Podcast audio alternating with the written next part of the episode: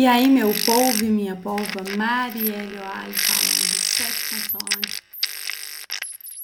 Temos uma interferência na linha e hoje as ideias serão semeadas por outra pessoa que não eu, pois estou aqui cuidando da Malu.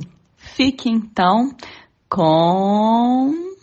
Olá, meu povo e minha polva. Marielle Oali não está na área porque ela está cuidando de duas consoantes e duas vogais. Malu! Mas nem por isso, mesmo não tendo hoje aqui as sete consoantes e as sete vogais, você vai deixar de ter 14 letras. Hoje com vocês, aqui nesta cadeira, Valéria. E as outras sete letras eu vou chamar agora. Chega pra cá, Douglas! E aí, meu povo e minha pova, povo da Marielle Oali, Douglas Magalhães chegando para tocar esse episódio junto com minha gêmea Valéria. E gostaria de agradecer a Marielle por esse convite, essa responsabilidade de tocar esse episódio e mandar um beijo para Malu, né? Aguardamos você aqui, Malu. Beijo para você e vamos iniciar então com a nossa frase, que é. Qual que é? Se você persegue dois coelhos, não vai pegar nenhum. Repete pra gente, por favor. Se você pegar, se você persegue dois coelhos, não vai pegar nenhum. Essa frase é um provérbio russo e Valéria, o que, que essa frase traz para você? Caramba, ela me lembra muito do meu período de mestrado. Eu sou uma das pessoas que escolheram aí, gente, sofrer na vida acadêmica. E o que, que aconteceu? Meu mestrado caiu, uma parte dele caiu bem na pandemia. E atira aqui a primeira pedra quem é da área da educação que não pensou em largar tudo e ir para o marketing digital. Joga a primeira pedra que eu quero ver. Eu não estou imune, não você é diferentona, porque eu pensei, eu pensei muito, e mais que pensar, eu tentei. Eu apareceu assim na minha cabeça que eu ia ser social media. Ia fazer post de Instagram, ia ficar milionária com aquilo, ia trabalhar em casa, todos aqueles benefícios que os gurus falam. E aí o que, que acontecia? É, mas o que estava me mantendo era a bolsa do mestrado. Então eu não podia sair do nada, largar o mestrado a mercê e fazer post do Instagram.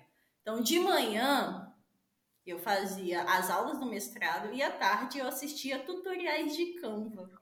Eu, eu não tinha cliente porque eu não tinha coragem de cobrar por aquele serviço duvidoso que eu estava fazendo, assistindo tutorial de YouTube.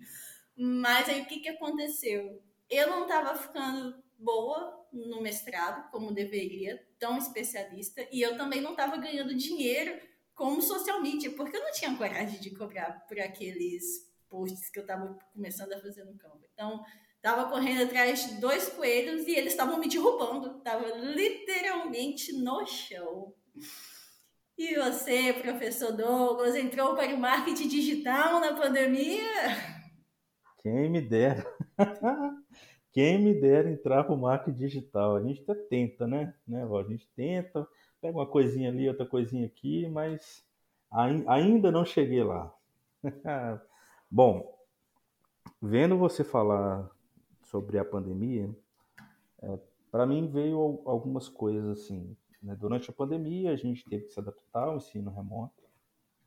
E no ensino, no início do ensino remoto, para mim foi muito punk, porque eu queria mudar a experiência de aprendizagem do aluno da, da noite para o dia.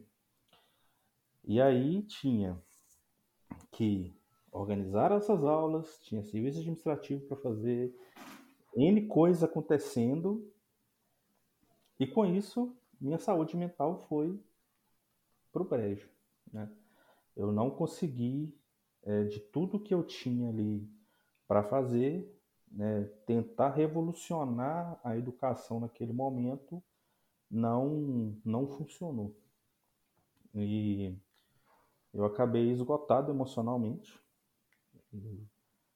Funcionou, em partes funcionou, mas não, não foi da melhor maneira. Né? E mais recentemente, é, durante esse processo de tratamento que eu tenho passado, se você não se lembra ou se você não sabe que tratamento é, vai no episódio 46, Douglas já é figurinha carimbada aqui, tá, gente? Rumo ao terceiro episódio para pedir uma música. Valério também, Valério também, episódio 49. Anotem. Bom, e aí, durante esse tratamento, eu queria é, realizar o tratamento e ao longo desse tratamento eu acabei ganhando peso e aí eu queria emagrecer, eu queria continuar dando aula, eu queria coordenar curso, eu queria tocar um novo PPC, eu queria mexer com conhecimento de curso. Enfim, lotar... Ter uma vida social nas horas vagas. É, não sei como, né? E assim, mover tudo isso ao mesmo tempo não deu certo. Meu nível de estresse e ansiedade foi lá em cima. E eu já sou uma pessoa ansiosa de natureza, isso piorou meu quadro de ansiedade, enquanto eu não parei e foquei no meu tratamento, aquilo que precisava, que era o mais urgente naquele momento, as coisas não começaram a andar assim de forma mais tranquila para mim. É, então essa frase, é, é, esse provérbio, ele se, se, encaixou muito bem nisso. Assim, eu vivi isso é, enquanto eu não pautei. Olha, isso uma coisa de cada vez não fluiu, não a coisa não não fluiu, né? E aí até me remete uma frase do Leandro Carnal, que ele fala assim que há várias maneiras é, de não fazer nada, e a pior delas é se ocupar permanentemente.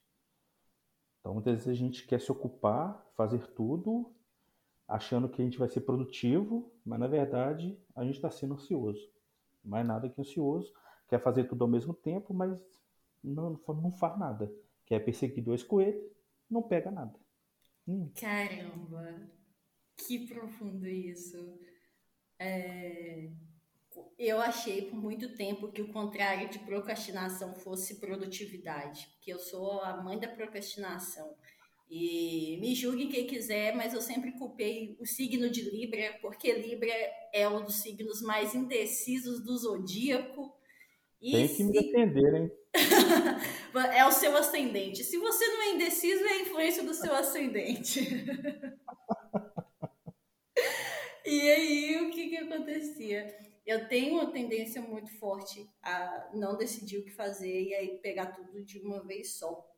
E aí, por muito tempo, eu fui iludida que eu era uma pessoa multipotencial, que tem interesses em muitas coisas, que pode conduzir coisas ao mesmo tempo. Tem-se, assim, uma cultura que a mulher é capaz de fazer várias coisas ao mesmo tempo.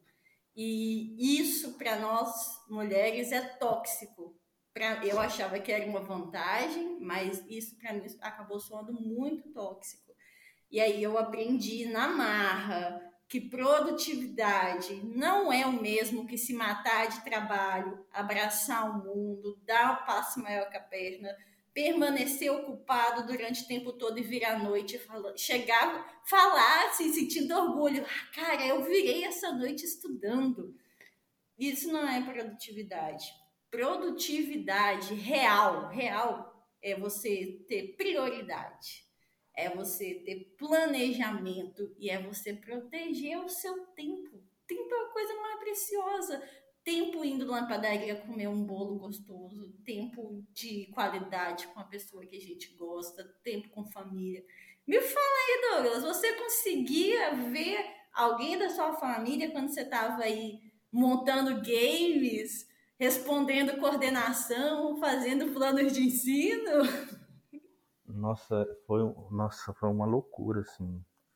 Não, não tem tempo para nada, você não, não, não consome as coisas de qualidade, né? A alimentação, então, assim, é fast food, é o que vem na frente, é o que está ali para você simplesmente botar para dentro, né? Você não se alimenta de qualidade e, ou seja, você está se ocupando e sobrecarregando várias áreas da sua vida por um ponto que você disse aí, ser produtivo, né? Como se ser produtivo é se ocupar de coisas, né? E, e aí você tocou num ponto da questão da procrastinação, né? Então, aquilo, né? Se você persegue dois coelhos e não vai pegar nenhum, você precisa deixar de fazer alguma coisa. E deixar de fazer algo pode soar para alguns como preguiça, como desleixo, como procrastinação. É, Descompromisso. Mas... Ah, esse professor aí não quer entrar nesse negócio com a gente. Mas, na verdade, para mim, aqui nesse ponto, né, é, é adiar para um melhor momento. Eu estou adiando para um melhor momento. E aí tem uma reflexão aqui que eu, eu até escutei recentemente do Christian Barbosa, que é, é, um, é, um, é, um, é um autor né, que escreveu o livro Por que as pessoas não fazem o que deveriam fazer. Ele fala da procrastinação benéfica. Né? Se existe isso, né? entre aspas, a, a, a procrastinação do bem. Né? Muito se fala na procrastinação que traz prejuízo, né? aquela que traz consequências negativas, que vira um hábito de adiamento. Né? É, isso aí a gente sabe é, que a procrastinação é um sintoma de outras coisas, mas existe essa procrastinação benéfica, que é aquela aonde eu estou adiando para um melhor momento. Né? eu, eu tenho que escrever um texto, eu vou ler, eu vou deixar um tempo daquilo assentar para depois escrever o meu texto. Então, eu estou adiando para um melhor momento. Então, é, eu achei muito, muito, muito interessante isso, porque, de fato, quando a gente fala procrastinação, vem muito o lado negativo disso, né? Desse peso, né? Sim. Como parar de procrastinar, você não pode procrastinar. E a, a bem da verdade é que todo mundo procrastina e isso é mais normal do que a gente pensa que é, né? Não e... tem cura, tá? Se você está escutando esse podcast achando que vai achar a cura, não tem. Inclusive, eu já testei várias coisas do zodíaco, as simpatias, não, não a influência da lua, nada pode sarar esse mal. Justamente. E, e, e, e a procrastinação, ela é, ela é uma decisão intencional a gente decide procrastinar, mesmo sabendo que vai ter consequências, né? Aquilo terá consequências, mas a gente decide, é uma decisão intencional, mesmo que possa parecer que não, às vezes tem, a gente tem o hábito de, do adiamento, de deixar aquilo, né? Mas é intencional. Né? Então, assim, o meu ponto aqui é que a gente tente enquadrar isso aí nesse adiamento pensando no melhor momento. Né? Eu vou adiar para um melhor momento. Então eu tenho consciência desse adiamento, mas ele não, não vai me trazer consequências é, negativas, vamos assim dizer. Né? Sensacional. Inclusive, gente, queria falar para vocês que esse episódio ele seria muito melhor se ele fosse gravado na semana que vem. Você não concorda, Douglas? Com toda e certeza. Vai que a gente chama ou a outra dupla para gravar com a gente e contar das experiências também. Vai, vai que, vai, vai que aí, ó, ó, vai que. E é muito interessante. Eu nunca tinha parado para pensar nessa parte de decidir procrastinar, mas é muito real, porque, por exemplo, Marielle me mandou uma mensagem sobre convidando para este episódio, que a priori eu era, era sozinha, individual. E aí, na hora, eu fiquei super empolgada. Não, Mari, com certeza, fiquei me achando, né? Claro, porque esse, a gravação desse episódio, a publicação dele, é algo que eu vou contar para os meus netos.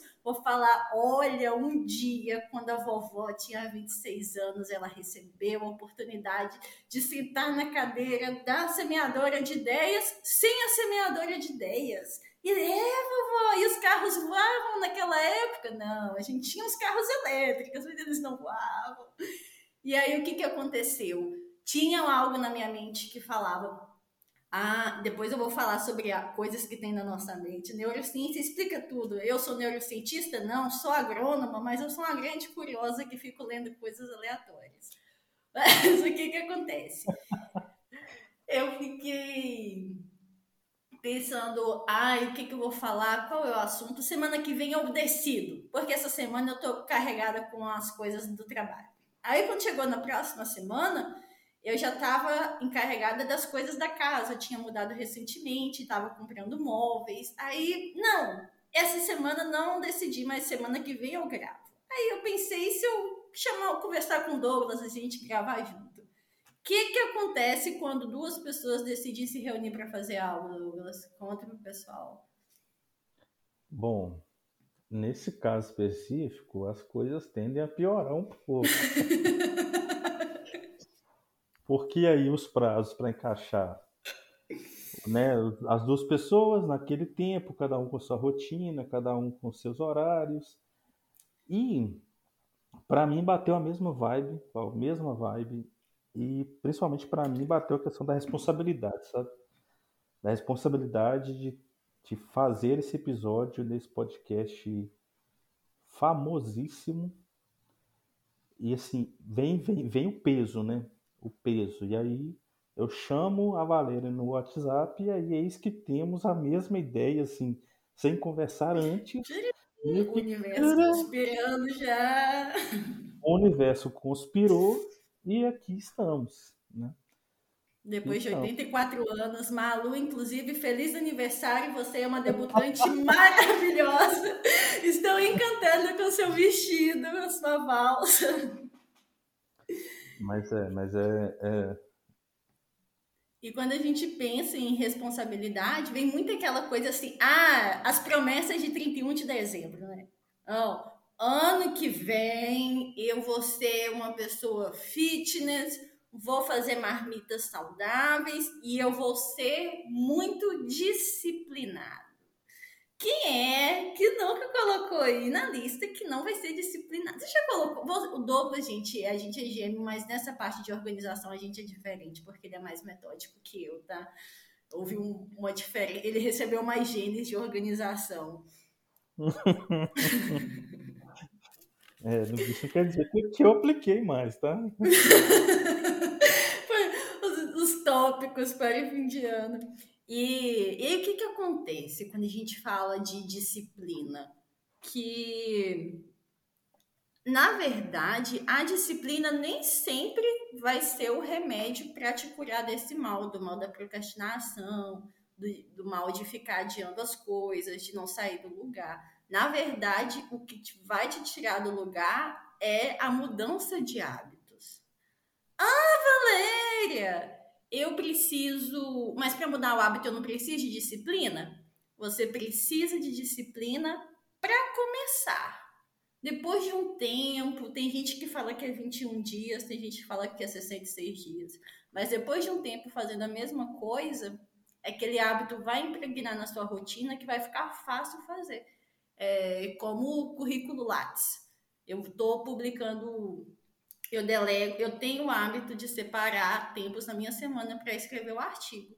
E aí as pessoas olham meu currículo Lattes atualizado e com artigos e falam, nossa, como a Valéria é disciplinada. Mas na verdade aquilo é só um hábito que eu fui criando ao longo do tempo. E aí eu tô falando isso para você no mundo dos sonhos, tá, gente? Porque o meu Lattes está super desatualizado. Desde que eu passei no doutorado, nunca mais peguei nenhum artigo para rever. Mas o que eu quero falar para vocês é que quando vocês começam a é, reparem o amigo fit de vocês. Pode ter cinco anos que vocês se encontrarem. Se você chegou na casa dele e tá na hora da academia, ele vai te dar café e vai começar a chacoalhar o whey protein, né? na garrafinha ali pra academia e partiu. Me espera aí uma horinha que eu já tô voltando. E assim, depois que você aprender a fazer a coisa certa, na, no tempo que deve ser feito, você vai se libertar de ter que ficar monitorando tudo. Quem é professor vai me entender melhor, porque professor tem uma coisa chamada diário. Diário, gente, não, não é só para querido diário que as meninas têm quando tem sete anos. O diário é uma coisa. Mas aí, você falando sobre disciplina, me veio uma publicação também do Leandro Carnal, que ele fala sobre disciplina ele, e tem uma, uma correlação com a procrastinação, que é o que a gente estava conversando, né? Que ele fala que a disciplina é o que usamos quando há falta de entusiasmo. Quem funciona só pelo desejo imediato se assemelha a uma criança pequena. Crescer é saber o que deve ser feito, é, mesmo nos momentos em que não gostamos, né, e no, nos quais não, estão, não estamos tão inspirados. É, e é mesmo mesma coisa no lance ali da, da procrastinação, né? A gente é, adiar para o melhor momento, mas com a consciência de que eu preciso fazer o que precisa ser feito primeiro, para depois é, fazer o que eu desejo fazer ou o que eu tenho prazer ao fazer, né? Muitas vezes a gente faz pelo prazer imediato daquela atividade e vai deixando de lado aquilo que não é tão prazeroso. Mas aí vem o lance ali da disciplina, né? De se assemelhar a uma criança, de querer fazer aquilo só aquilo que eu quero, que eu desejo, mas e vai deixando aquilo que é, ou seja, o que não é tão prazeroso, eu vou deixando para lá. Demanda e... mais tempo, aquilo que a gente precisa de outras. Favor. Quando você precisa de uma outra pessoa para fazer aquilo. É, é, é, é, é o on, né? É, é, E aí você, você vai juntando aquilo, aquilo vai. É, no meu caso, né? Eu, como uma pessoa ansiosa, Quanto mais eu procrastino, mais ansioso eu fico. E aí aquilo só vai piorando o quadro, né? Se eu não, se eu não Você não relaxa não... nem no seu momento de procrastinação ou só no seu momento de procrastinação? Não tem como relaxar, porque você vai tomando consciência daquilo que você não fez, daquilo que deveria fazer, ansioso pelo, pelo, pelo que vai vir, né? E, e aí eu escutei uma outra frase, episódio das frases, gente. É que é anota que a gente não evita a tarefa, a gente evita a sensação que aquela tarefa vai nos causar. É, é o sentimento que aquela tarefa está trazendo. Né? Então, muitas vezes é, é, nesse caso nosso aqui, o medo do julgamento, a responsabilidade do episódio. É, então, se a, a gente não vai gaguejar muito. Você vai ter que cortar, se a Mariana vai mandar a gente gravar de novo. Coloque é... musiquinhas aqui, Marielle, no intervalo de sinapses dos nossos neurônios. E aí, é... eu achei interessante isso, né? Essa...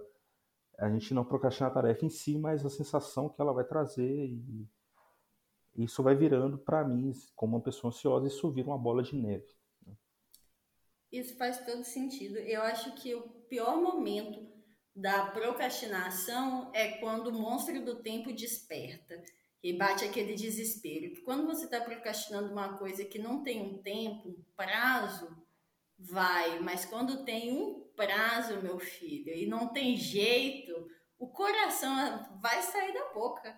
Tem recentemente eu vi um vídeo no TED de um, um cientista político Elige, meninas, assistam, porque o Tim Urban é a cara do Anthony Bridgeton. Quem assistiu Bridgeton da Netflix vai ver que é a cara. O Douglas concorda? Não sim, concordo. Sim. em gênero, número e frase. E o Tim, o Tim Urban, ele fala no vídeo dele, é sobre dentro da mente de um procrastinador. E ele fala que na nossa mente existe um decisor, uma pessoa que. Um, uma pessoa. Existe um algo lá na nossa cabeça que. Imagina uma pessoa. Uma pessoa que está olhando o norte, está vendo tudo que precisa ser feito, as coisas que precisam ser realizadas, até quando, quem a gente tem que buscar, o ser dos planos. E também existe um macaco louco que fica solto, que é distraindo o nosso decisor.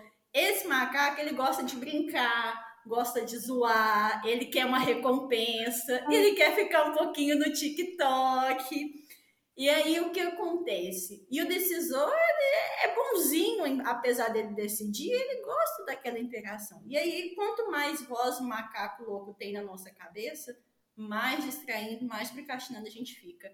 A gente só para quando o monstro do tempo acorda.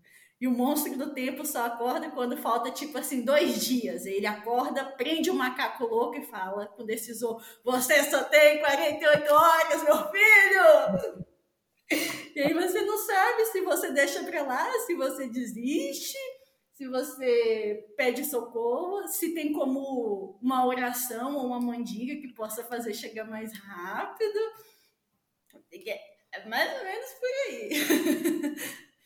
E aí tem um ponto muito importante, o que é a procrastinação, ela é um direito seu. Eu posso querer procrastinar, só que esse direito, ele vai até o momento em que esbarra no direito do outro.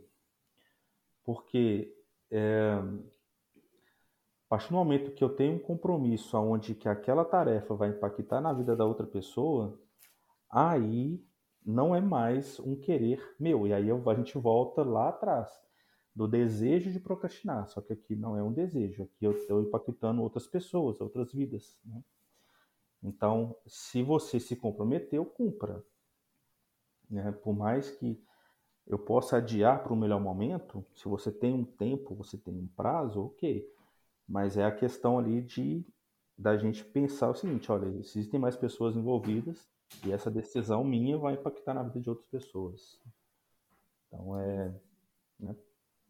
Muito ba... É aquela velha história. Quando você sentou para escrever o e-mail para determinada pessoa, não abra do lado o WhatsApp web que não que você vai receber uma mensagem lá do seu entregador de móveis. Não abra do lado o seu e-mail.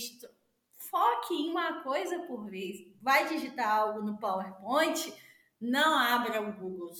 Ou se abrir o Google, deixa só as páginas do Flat Icon para você pegar figurinhas e jogar, porque vai impactar muito a, a vida de quem depende de ti. Eu nunca tinha pensado muito bem por essa ótica, mas faz total sentido, principalmente quando vai viajar junto. Viajar junto comigo, meu, meu noivo brinca que é sempre um desafio. Aí chegando a hora eu começo a fazer checklist. Ah, o sabonete está aí e a sandália.